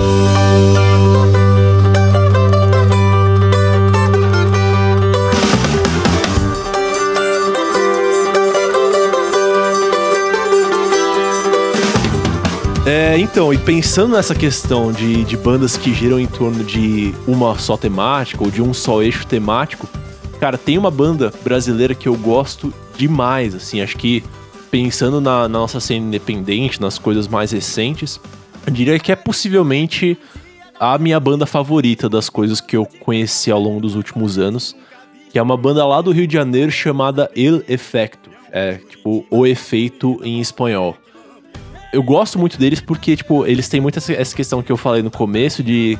Na verdade, toda a carreira da banda gira em torno de um único conceito, assim. Que na verdade é uma coisa um pouquinho mais complexa. E assim, essencialmente, o, qual que é esse, esse conceito, esse eixo temático do, do El Effecto? É uma banda que eles têm claramente uma, uma orientação política é bem voltada à esquerda, assim. Então, assim, eles abordam uma série de temas e todos eles têm a ver com protestos políticos, com ideais que são comumente associados à esquerda, né? Então, uh, você tem na, nas músicas deles protestos contra, por exemplo, a massificação da mídia, né? Contra a massificação da cultura. Você tem protestos contra o capitalismo, né? Contra o acúmulo de grandes fortunas tem protestos contra o, o, capitalismo mais predatório, a exploração desenfreada de recursos naturais. Você tem músicas de protesto contra, por exemplo, sei lá, banalização da, da urbanização, por exemplo. Tem uma música deles maravilhosa chamada Ciranda, que fala, fala sobre essa coisa de, de a gente estar tá muito presa à cultura da cidade. E, tipo, é uma música que ela chama uma coisa assim de você voltar a, a, um estado mais natural, a um estado de, de, mais conexão com a natureza, só que não. Eles fazem isso não de uma forma hippie, né? Do, do jeito que eu falei, parece que é uma banda hippie, mas não é. É. Mas então, tipo, eles têm também músicas, por exemplo, contra uh, que falam a respeito de exploração uh, da cultura religiosa, que falam a respeito das igrejas que subvertem a lógica da religião e acabam usando a suposta fé, na verdade, não para ajudar as pessoas, e sim para explorar as pessoas, né? Não estou uhum. falando contra a religião de uma forma geral, mas a gente sabe que infelizmente existem instituições religiosas que fazem isso, né? Ah, claro. Isso aí existe picareta em tudo quanto é, é lugar, né? Pois é, pois é. Mas enfim, então todas as temáticas, ou quase todas as temáticas que o Elefecto aborda nas músicas deles, nas letras deles, então tem a ver com essas. com esse alinhamento político mais à esquerda, assim. E só que assim, então cada música deles meio que tem um, um tema muito bem definido, né? Só que, assim, em todas as músicas, eles acabam fazendo. Eles pegam o conceito que eles vão abordar, eles transformam isso em uma alegoria ou em uma metáfora, em alguma coisa desse tipo. E eles usam essa metáfora para construir toda a linguagem musical com que eles vão construir a música. E o trabalho deles, cara, é maravilhoso, assim. É, você pode não concordar, você pode não ser uma pessoa de esquerda. Eu, particularmente, eu me considero hoje em dia muito mais uma pessoa mais ao centro do que a, a extrema esquerda, né? Que, que eles representam com as ideologias deles. Mas, assim, é inegável que o trabalho deles é fenomenal. É, do ponto de vista artístico, é uma coisa muito, muito coesa, muito bem feita, muito bem trabalhada. Então, assim, eles constroem letras maravilhosas que exploram, que expressam essas ideias que eles têm. E as, as músicas que eles constroem, os arranjos que eles constroem, vão ajudando a, a, meio que teatralizar, digamos assim, né? Vão, vão ajudando a contornar, a, a situar, ambientar as ideias que eles estão expressando ali, né? Então, por exemplo, a, a, música mais famosa deles, disparado, é o famoso O Encontro de Lampião com Ike Batista. E aí Linda. Que, é, maravilhosa essa música. E aí qual que é a ideia? Eles ali eles estão falando claramente a respeito da, da exploração de recursos naturais, a respeito de é, do capitalismo desenfreado tá utilizando é, recursos naturais a um ponto que a gente tá destruindo a natureza, né? Só que assim, eles. Isso é um assunto que qualquer um pode falar a respeito disso, né? É um assunto que acho que todo mundo tem consciência desse problema que a gente vive. Mas eles não fazem isso é, dessa forma simplesmente, né? Eles criam uma alegoria, que é o quê? Uh, tava lá o bando do Lampião na beira do Rio São Francisco, tomando banho e tal, não sei o que, se divertindo e apreciando as coisas boas que a natureza dá. Quando chega um avião, é, esqueci qual que é a, a palavra que eles usam para avião, mas é uma coisa engraçada. Mas enfim, chega um avião cheio de cara engravatado, de óculos escuro, e um deles é o Ike Batista, e ele chega dizendo que ele comprou a região, e ele vai usar aquela região ali, ele vai ter que transpor o rio, e vai ter que usar aquela região para montar um agronegócio que ele vai ganhar milhões. E aí, a música inteira conta a historinha da briga do bando do Lampião contra os asseclas do Ike Batista. E aí tem, assim, tem motivos musicais, quem, quem conhece Wagner, quem conhece um pouquinho mais de conceito de trilha sonora vai, vai, vai sacar disso que eu tô falando. Tem o lance dos motivos musicais que representam cada grupo, que representam cada ideia. Então, assim, quando você tá representando o pessoal do Lampião, então os timbres são mais acústicos, eles usam uma coisa mais de cordas mesmo, eles usam bastante flauta. E aí quando vai pra coisa do. Quando eles vão representar o Ike Batista, por exemplo, aí eles, eles usam timbres mais eletrônicos, uma coisa mais distorcida, né? Que é pra representar a coisa da tecnologia, da coisa da urbanização, da tecnocracia, né? Então, Sim. eles são uma banda maravilhosa no, no sentido de, de criar essas representações alegóricas, assim, das ideias que eles têm. Só pra encaixar aqui, o que você falou, a forma que eles chamam é avião, é urubu de lata, o grande urubu de lata. isso, isso, isso, isso. É genial, é Grande urubu de genial. lata, secado por muitos homens, vem um gringo de gravata falando ao telefone. Nossa, isso é, é lindo, cara. Eu lembro quando eu descobri essa banda, cara, acho que foi há uns 4, 5 anos atrás. É, não, se eu não me engano, foi em 2013 que eu descobri eles, porque foi, foi logo depois que eles tinham lançado o Pedras e Sonhos, que é justamente o disco que tem o encontro de Lampião com Ike Batista. Cara, eu assim, eu ouvia essa música no repeat sem, tipo, o dia todo, sabe? Porque é muito boa, ela tem muitas camadas, assim. Então essa é uma música legal deles. E a outra que eu gostaria de colocar aqui, que eu gostaria que vocês ouvissem, é justamente a Ciranda, que é uma música que fala sobre essa coisa, essa reconexão com a natureza, com você é, negar um pouquinho esses valores muito urbanoides, tecnocratas e se reconectar com uma coisa um pouquinho mais natural, mais pé no chão, assim. Então acho que é uma música legal pra gente ouvir agora. Então bota aí de fundo com vocês Ciranda do El Effecto.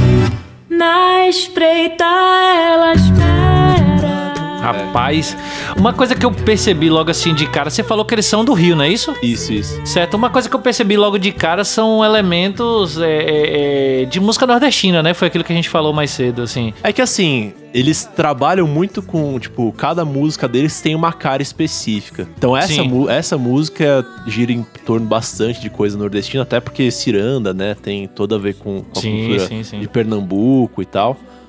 Sertanejo, né? É, exato. Mas assim, não é regra, entendeu? Acho que meio que em cada música que eles fazem tem uma, um assunto específico e a partir desse assunto eles usam uma linguagem musical. E essa música também, assim, ela já, ela já começa logo com aquela base ali, aquele, aquele riff interessante, parece progressivo, assim, um negócio É. bem bem distinto, assim. Eu, porra, gostei bastante, assim. Nossa, eu sou apaixonado por essa banda, cara. Essa é outra, porque essa, essa versão, a Ciranda, tá num EP acústico que eles lançaram, se eu não me engano, no final de 2014. E também, assim, da mesma forma que quando eu ouvi o Encontro de Lampião com Ike Batista, eu fiquei ouvindo ele no, no repeat. Quando eu conheci essa música também, eu fiquei ouvindo ela, assim, sem parar. É, tipo, até acabar a bateria, até não consegui ouvir mais, porque, cara, é maravilhosa, assim. Não, ela é linda demais. Eu ta- tava aqui ouvindo pelo, pelo áudio ruim do, do seu microfone captando a, a sua caixa de som e eu já tava arrepiado aqui de ouvir, cara. Que é meu fone, na verdade, não é minha caixa de som. Beleza, então, cara, sensacional a banda. Eu quero ouvir depois o álbum inteiro, assim, pra... ouve, ou- ouve é, que você vai gostar tomar. muito, cara. É muito bom. Eu ainda sou desse, assim, de ouvir álbuns inteiros.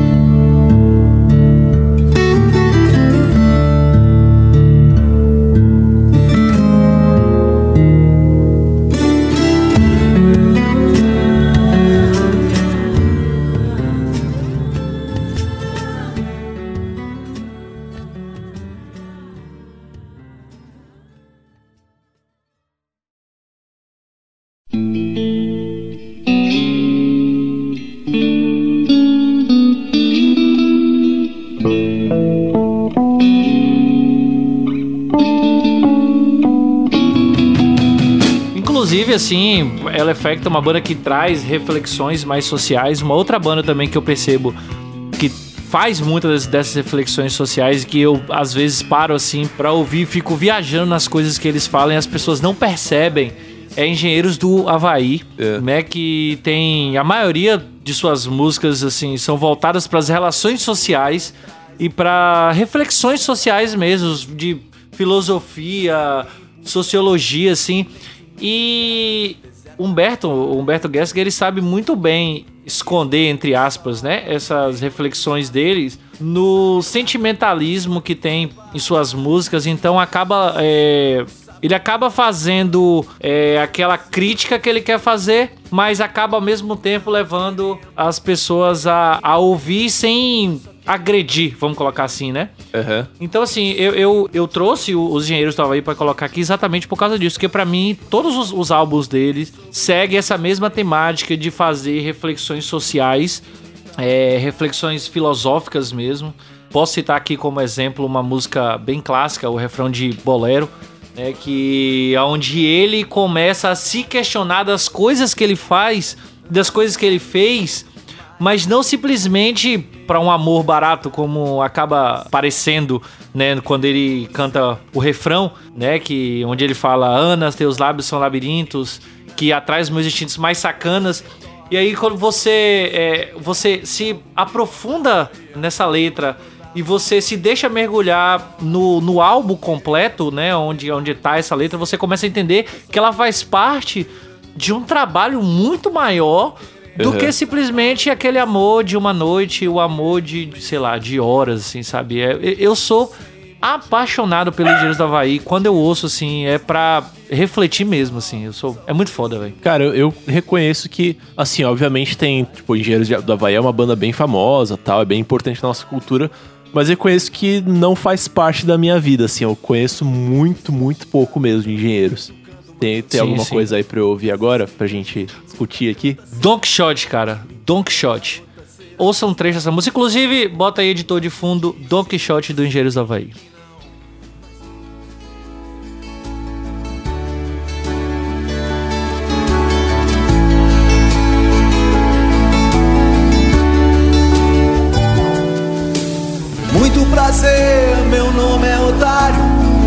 De outros tempos, mas sempre no horário. Peixe fora d'água, borboletas no aquário. Muito prazer, meu nome é Otário. Na ponta dos cascos e fora do páreo. Puro sangue, puxando carroça.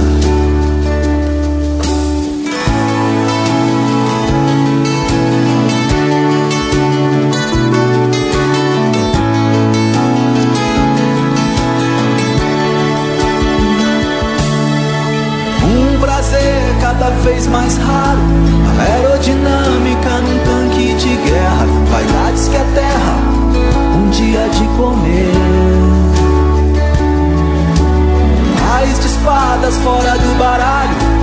Grandes negócios, pequeno empresário. Muito prazer, me chamam de otário. Nossa, linda mesmo a música, cara.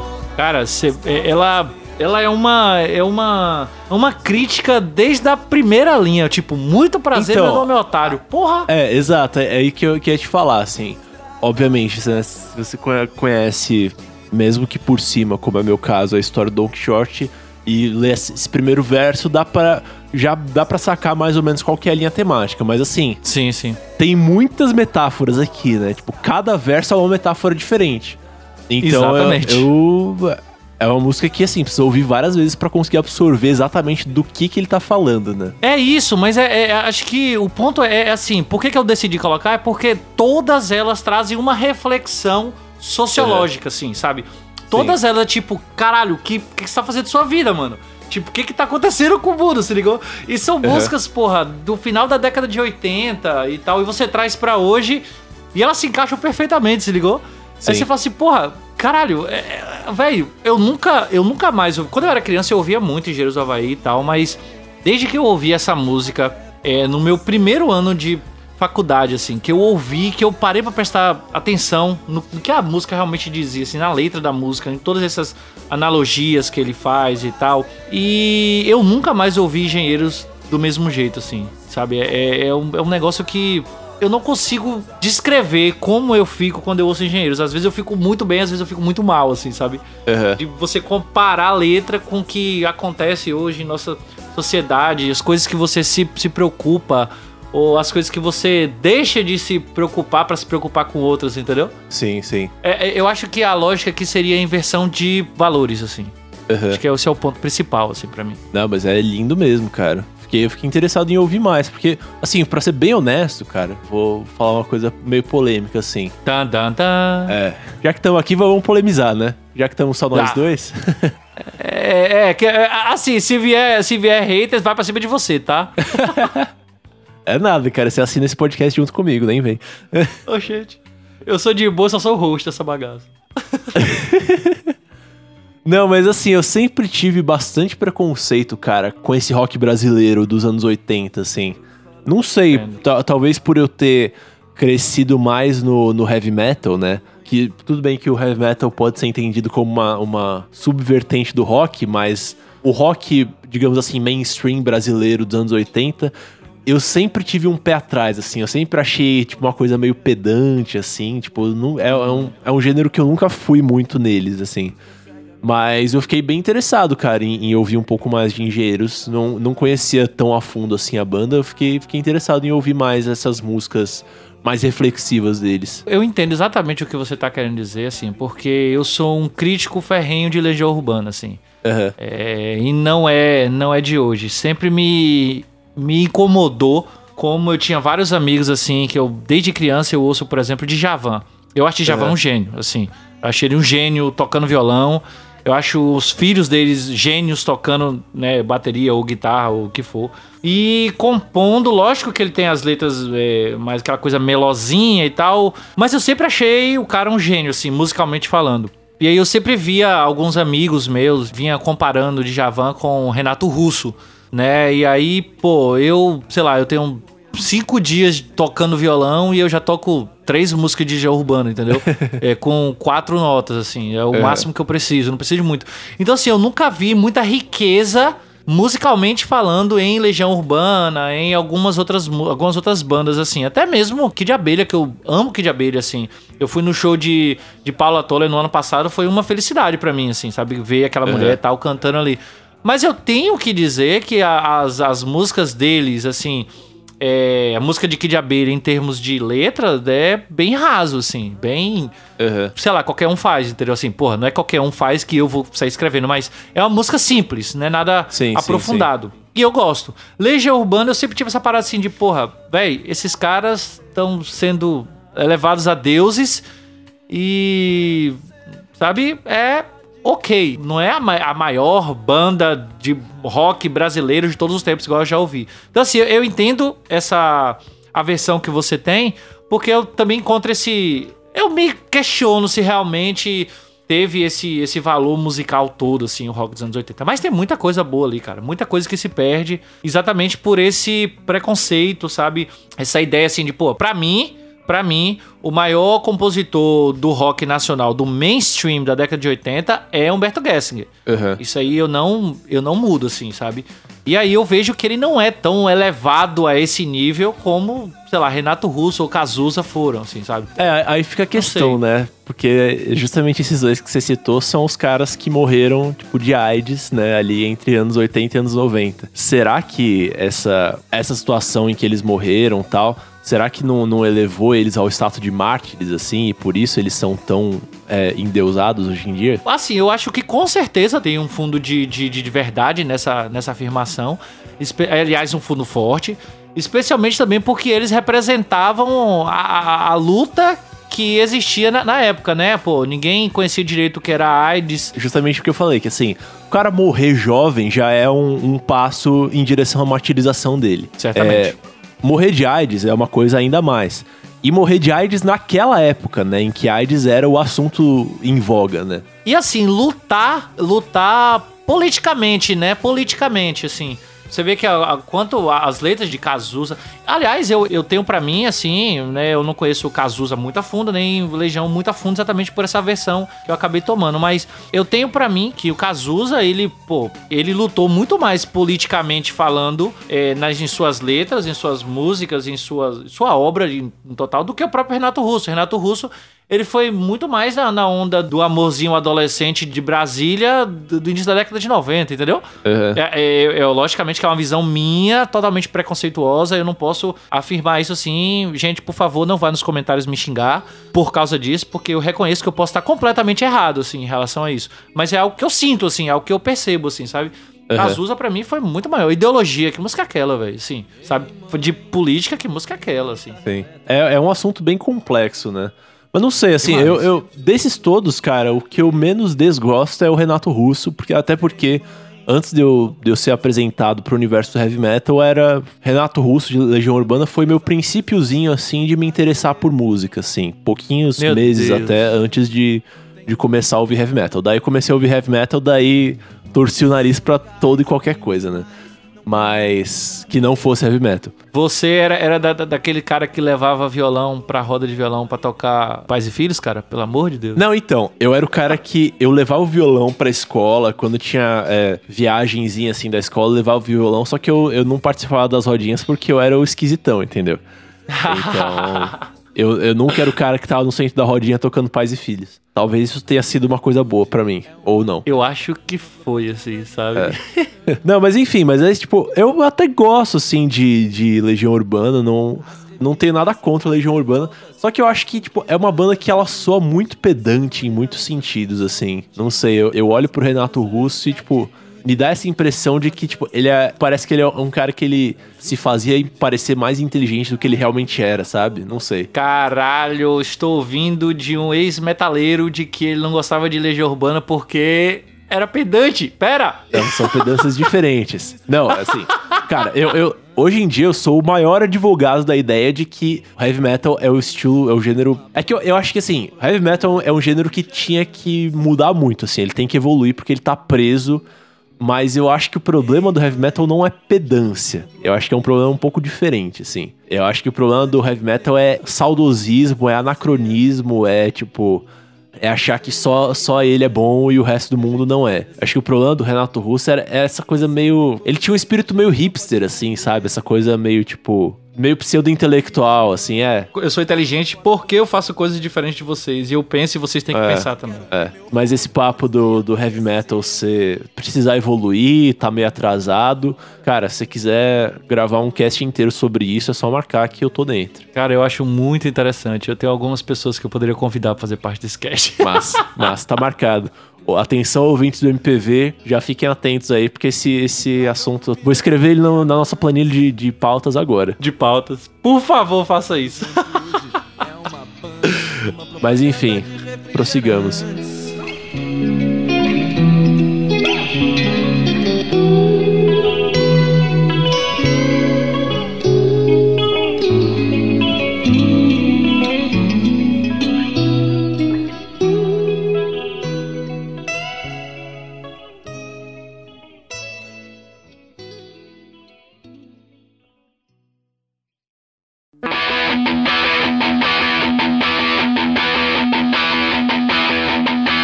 Primeiro dia fora da cadeia estadual. É lá que eu encontro bem na porta me esperar. Num conversível com motor ligado que acabara de roubar. De volta E com esse sentimento assim de misantropia, que foi o que me fez exatamente trazer a minha banda, talvez a minha banda principal que eu vou falar aqui hoje, que é a banda Matanza. Matanza. Eu amo Matanza, você conhece Matanza? Conheço, aliás, só fazer o gancho justamente do Matanza. O gancho justamente com esse assunto que a gente tava falando agora há pouco a respeito do, do rock ser antiquado e tudo mais. Sim. O Matanza é uma banda que, tipo, o som deles é até bem agressivo, assim, é bem, né, porrada na cara. Exatamente. Em certo sentido, digamos assim. Mas, o que acontece com o Matanza? Quando eles surgiram lá pelos idos de 2006, 2007, eles eram. Foram uma banda midiática, eles foram uma banda que caiu nas graças da MTV e se- popularizou em função disso, né? Apesar do som deles ser bem, bem sujo, assim, bem agressivo. E aí, na comunidade dos metaleiros, dos roqueiros, entre um zilhão de aspas, entre todas as aspas do mundo, entre os roqueiros true, né? Entre os caras que realmente gostavam do rock de verdade, o Matanza ficou conhecido como uma banda meio queimada, assim, meio nada a ver, pelo simples fato de que eles apareciam na MTV todo dia. Isso, É. pra galera do rock and roll, era motivo suficiente pra não gostar de Matanza. E eu lembro, cara, que em 2007, salvo engano, em abril de 2007, eu fui com os meus amigos num show do Motorhead aqui em São Paulo, que o Matanza foi abrir. Né? E, cara, se você parar pra pensar, o som do Motorhead e o som do Matanza tem tudo a ver um com o outro. Acho que não- nada mais justo, tipo, do que o Matanza abrir um show do Motorhead. Inclusive, eu e meus amigos fomos, tipo, todos empolgados igualmente para o Motorhead e para o Matanza. Eu me arriscaria a dizer que eu tava mais empolgado pro Matanza do que pro Motorhead, mas isso não vem a caso. Mas. E, cara, e a gente tava do lado de um tiozão, assim, que na época devia ter uns 40 anos. Tipo, aquele tiozão cabeludo, estereótipo de metaleiro velho. Que ao longo de todo o show do Matanza, tipo, o Matanza fazia os riffs e ele ficava gritando, vai tomar no cu, é, no ritmo dos riffs. Então, tipo, o riff fazia. Vai tomar no cu. Tipo, cara, ele aproveitava as pausas e, e gritava, vai tomar no cu, assim, o show inteiro do Matanza.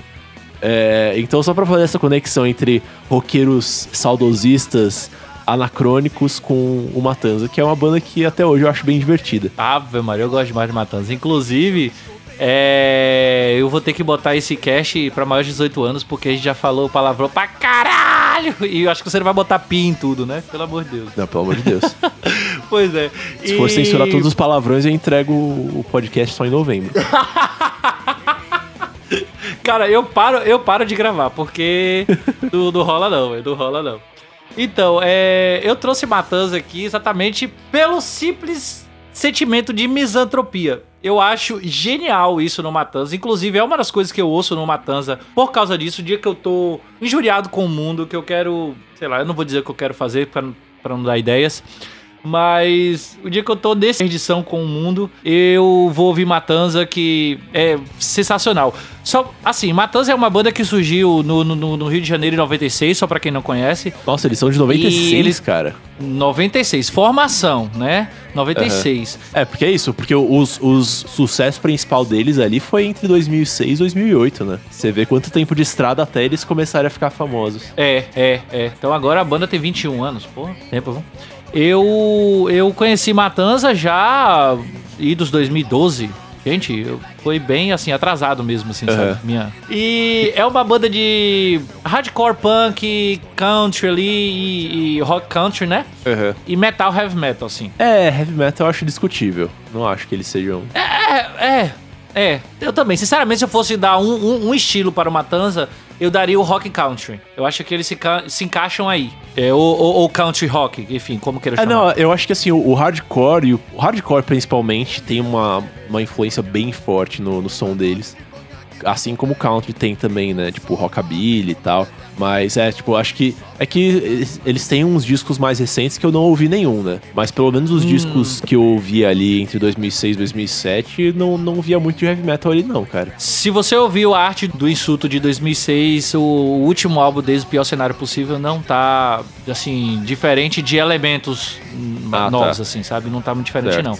E assim, só pra aproveitar e, e falar sobre os álbuns, ao invés da gente falar sobre uma música específica, só pra citar os nomes dos álbuns, pra vocês entenderem como eles têm uma, um tópico específico que eles falam em todos os álbuns. Ó, Uhum. 2001 eles lançaram Santa Madre Cassino. 2003, Música para Beber e Brigar. 2005, Adoro esse título, cara. não é? 2005, To Hell with Johnny Cash. 2006, A Arte do Insulto. 2011, Insulto. Odiosa Natureza Humana. 2012, Thunder Dope. E 2015, Pior Cenário Possível. Gente, É. só falta agora o próximo álbum ser escrito Misantropia, porque... Então, e aí que tá, né? Quando você. Quando a gente sugeriu essa banda pra pauta desse podcast aqui, a gente teve um debate, né? Porque assim.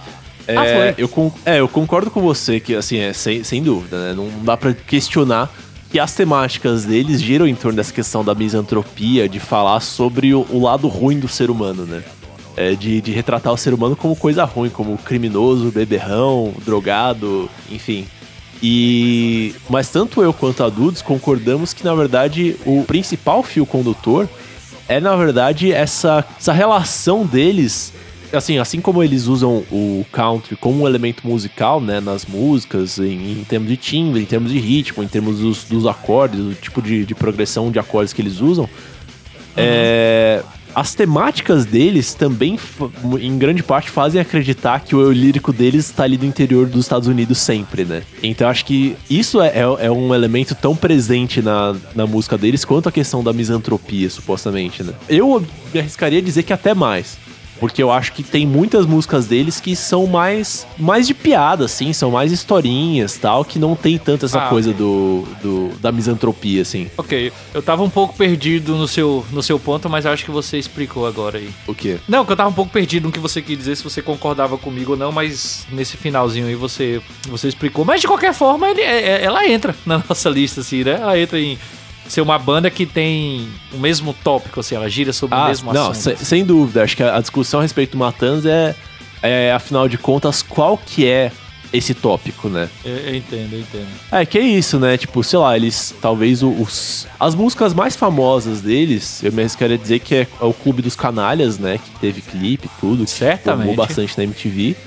É isso, tipo, ela tem bastante essa coisa da misantropia, de retratar o ser humano como um, um ser sujo, escuro e vil, né?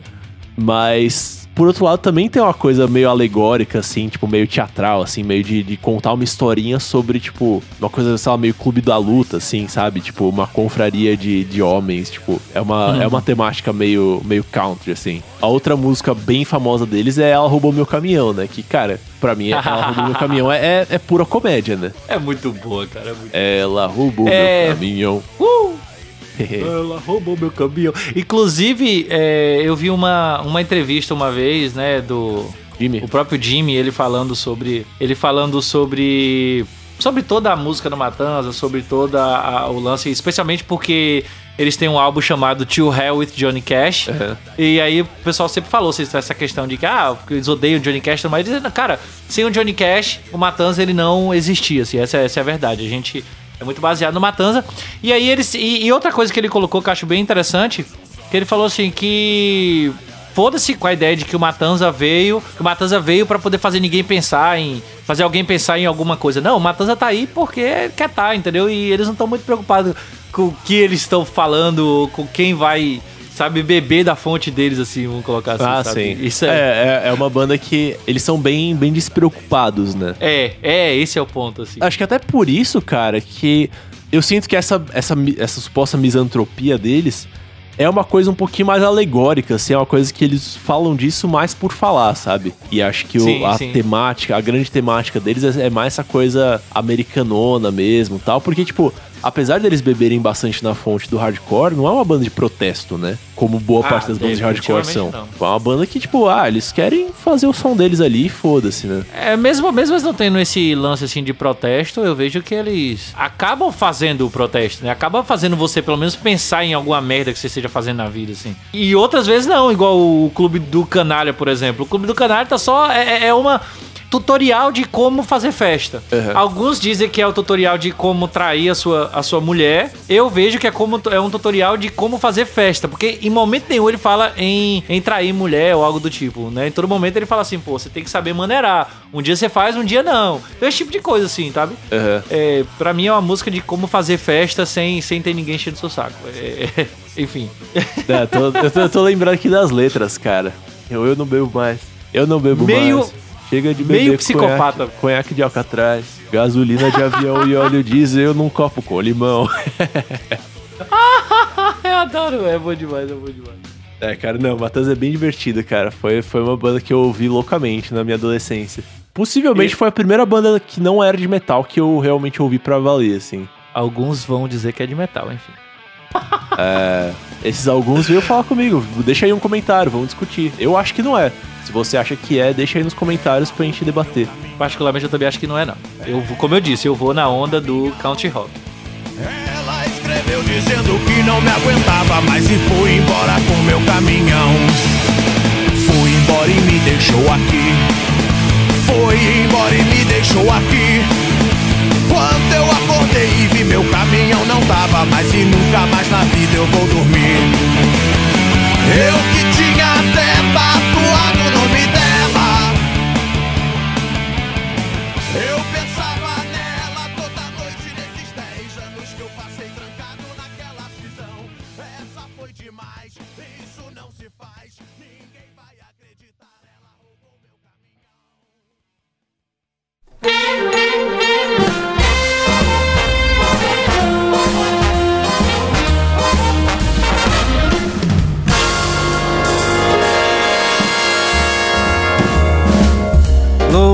On guns and bring your friends. It's fun to lose and to pretend. She's overboard, she's self assured. Oh no, I know a dirty word. Hello, hello, hello, how low? Hello, hello, hello, how low? Mas é isso aí, pessoal. Essa é, foram as músicas assim, que a gente trouxe aqui pra poder compartilhar com vocês. Que a gente acha que são bandas, né, ou artistas que falam sobre o mesmo tema. Eu tenho certeza que você tem aquele artista que você ouve que são sempre as mesmas letras, são sempre as mesmas coisas, sempre os mesmos assuntos. Então deixa aí pra gente nos comentários o que você acha dessas bandas que a gente trouxe e quais são as bandas, né, que vocês gostariam de apresentar pra gente, né, que enfim, fale sobre esse mesmo tema aí. E vamos agora para nossas indicações musicais da semana. Senhor Vitor Camilo, o que, que o senhor tem pra nós aí hoje? Pois é, é, normalmente eu, eu gosto de indicar coisas que tenham a ver diretamente com o tema de cada podcast, né? Hoje eu vou fazer uma indicação que, na verdade, vai. Ao mesmo tempo tem a ver e vai contra, né? Porque a gente falou hoje bastante de, de bandas mais alternativas, né? De uma coisa um pouco mais. Sendo independente, né? Uma coisa mais fechada, assim. Mas no comecinho do podcast eu comentei a respeito do, do álbum novo da Katy Perry, que eu tenho ouvido bastante, que tem me surpreendido. Então eu quero compartilhar essa experiência com vocês. É, você que tá ouvindo, não sei se você conhece, se é familiar com a carreira da, da Katy Perry, mas tem uma música dela, especificamente no, no álbum mais recente, que eu tô ouvindo, eu tô pirando toda vez, que é a Chained to the Rhythm. E, nossa, eu tô achando ela uma grooveira maravilhosa, muito legal de se ouvir. E é isso aí. Hoje minha, minha recomendação é dançante. Vou botar o volume no máximo e pirar. Então é isso aí, galera. Com vocês, Katy Perry, Chain to the Rhythm.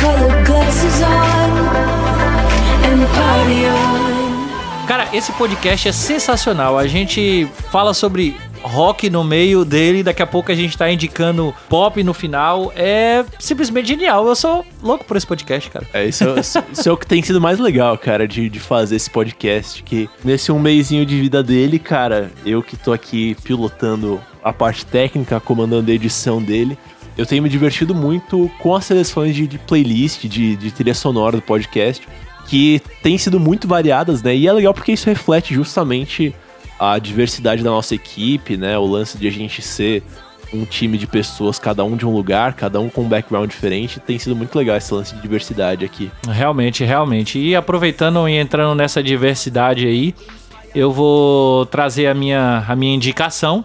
É que é uma indicação um pouco mais antiga. E como sempre, eu busco fazer a minha indicação trazendo alguma efeméride que tá rolando, que é de importante no ano, ou na semana, ou no mês. E nesse ano, mais especificamente em outubro, um álbum que foi lançado dia 27 de outubro de 1977, ou seja, está completando 40 anos, é o álbum News of the World da banda Queen, né? Para mim, se não o maior, um dos maiores artistas assim de todos os tempos, o o Fred Mercury, né? Que, enfim, gravou esse álbum aí maravilhosamente lindo.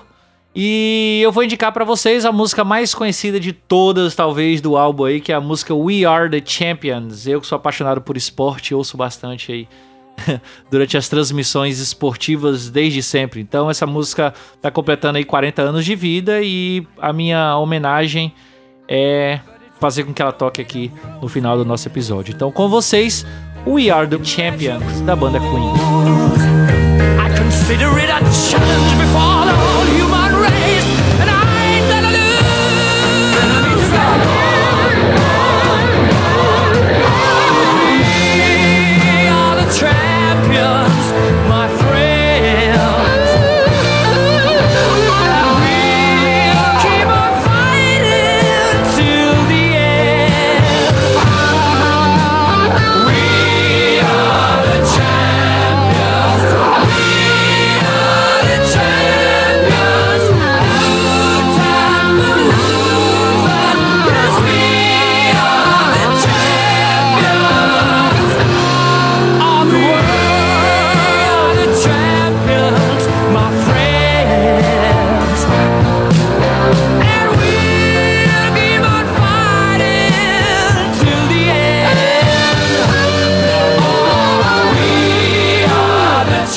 isso aí, pessoal. Chegamos ao final aqui de mais um podcast Música para Viagem. E o que a gente pede é que vocês nunca se esqueçam de dar o Rate 5 pra gente lá no iTunes. Você nem precisa utilizar o iTunes como agregador de podcast. É simplesmente fazer um cadastrozinho rapidinho lá, vai lá, dá o Rate 5 pra gente, deixa algum comentário bacana lá. Não se esqueça também, se você tá ouvindo pelo seu agregador nesse momento, entre no computador ou pelo seu celular no www.musicapraviagem.com e vai lá na postagem desse podcast e deixa pra gente um comentário legal que a gente vai ler aqui e a gente vai poder discutir e comentar um pouco mais sobre a sua visão, né, do nosso podcast. É sempre interessante a gente ter um feedback do que a gente está fazendo. A gente está bastante feliz por ter ah, tido um, um resultado relativamente expressivo para esses primeiros podcasts, né? Não, não, calma aí. Não, não me venha com modéstia. Tá feliz pra cacete de ter tido um puta de um resultado legal. E olha, eu É. vou dizer que eu já tenho uma certa experiência com produção de podcast. Nunca tinha chegado tão rápido nos números que a gente tá atingindo com esse podcast aqui. A gente tá muito feliz e muito impressionado que eles é, esteja tendo o alcance que ele tá tendo. Pois é, e isso obviamente a gente tem que agradecer a você que compartilhou, que deu retweet lá, que eu sempre posto muito pelo Twitter. É, agradecer também é, aos perfis do Ergo Podcast, do Fermata Podcast, o perfil da, da Podosfera, do Contador de História é, e todos os outros, enfim, eu não vou citar todo mundo que agora que eu não vou lembrar todo mundo, mas todos vocês que compartilharam aí, muitíssimo obrigado. E um abraço especial ao pessoal do, do grupo que a gente criou, né, no WhatsApp, que tem divulgado bastante assim também, que tem compartilhado muita música pra- com a gente, que é o grupo Música Todo Dia. Se você quiser fazer parte desse grupo, eu vou deixar o link aí no post, é só você entrar, você vai ser muito bem recebido. A gente vai passar lá o dia inteiro conversando sobre música, menos o Vitor, que o Vitor ainda não entrou no grupo e a galera tá reclamando e enfim, não vou falar mais nada pra não Todo do grupo eu amo todos vocês, mas já tem muitos grupos no meu WhatsApp, desculpa aí.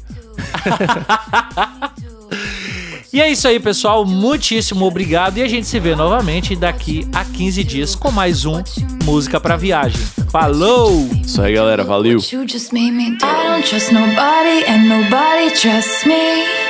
I'll be the actress starring in your bad dreams. I don't trust nobody and nobody trusts me. I'll be the actress starring in your bad dreams. I don't trust nobody and nobody trusts me. I'll be the actress starring in your bad dreams. I don't trust nobody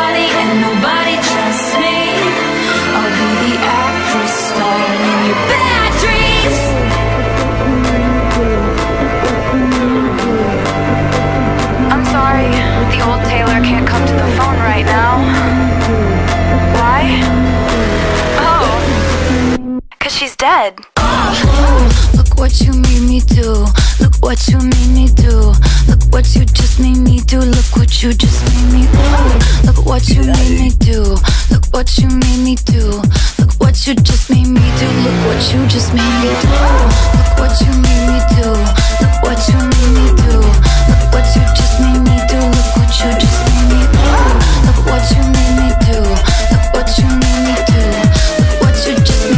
look what you just made me do.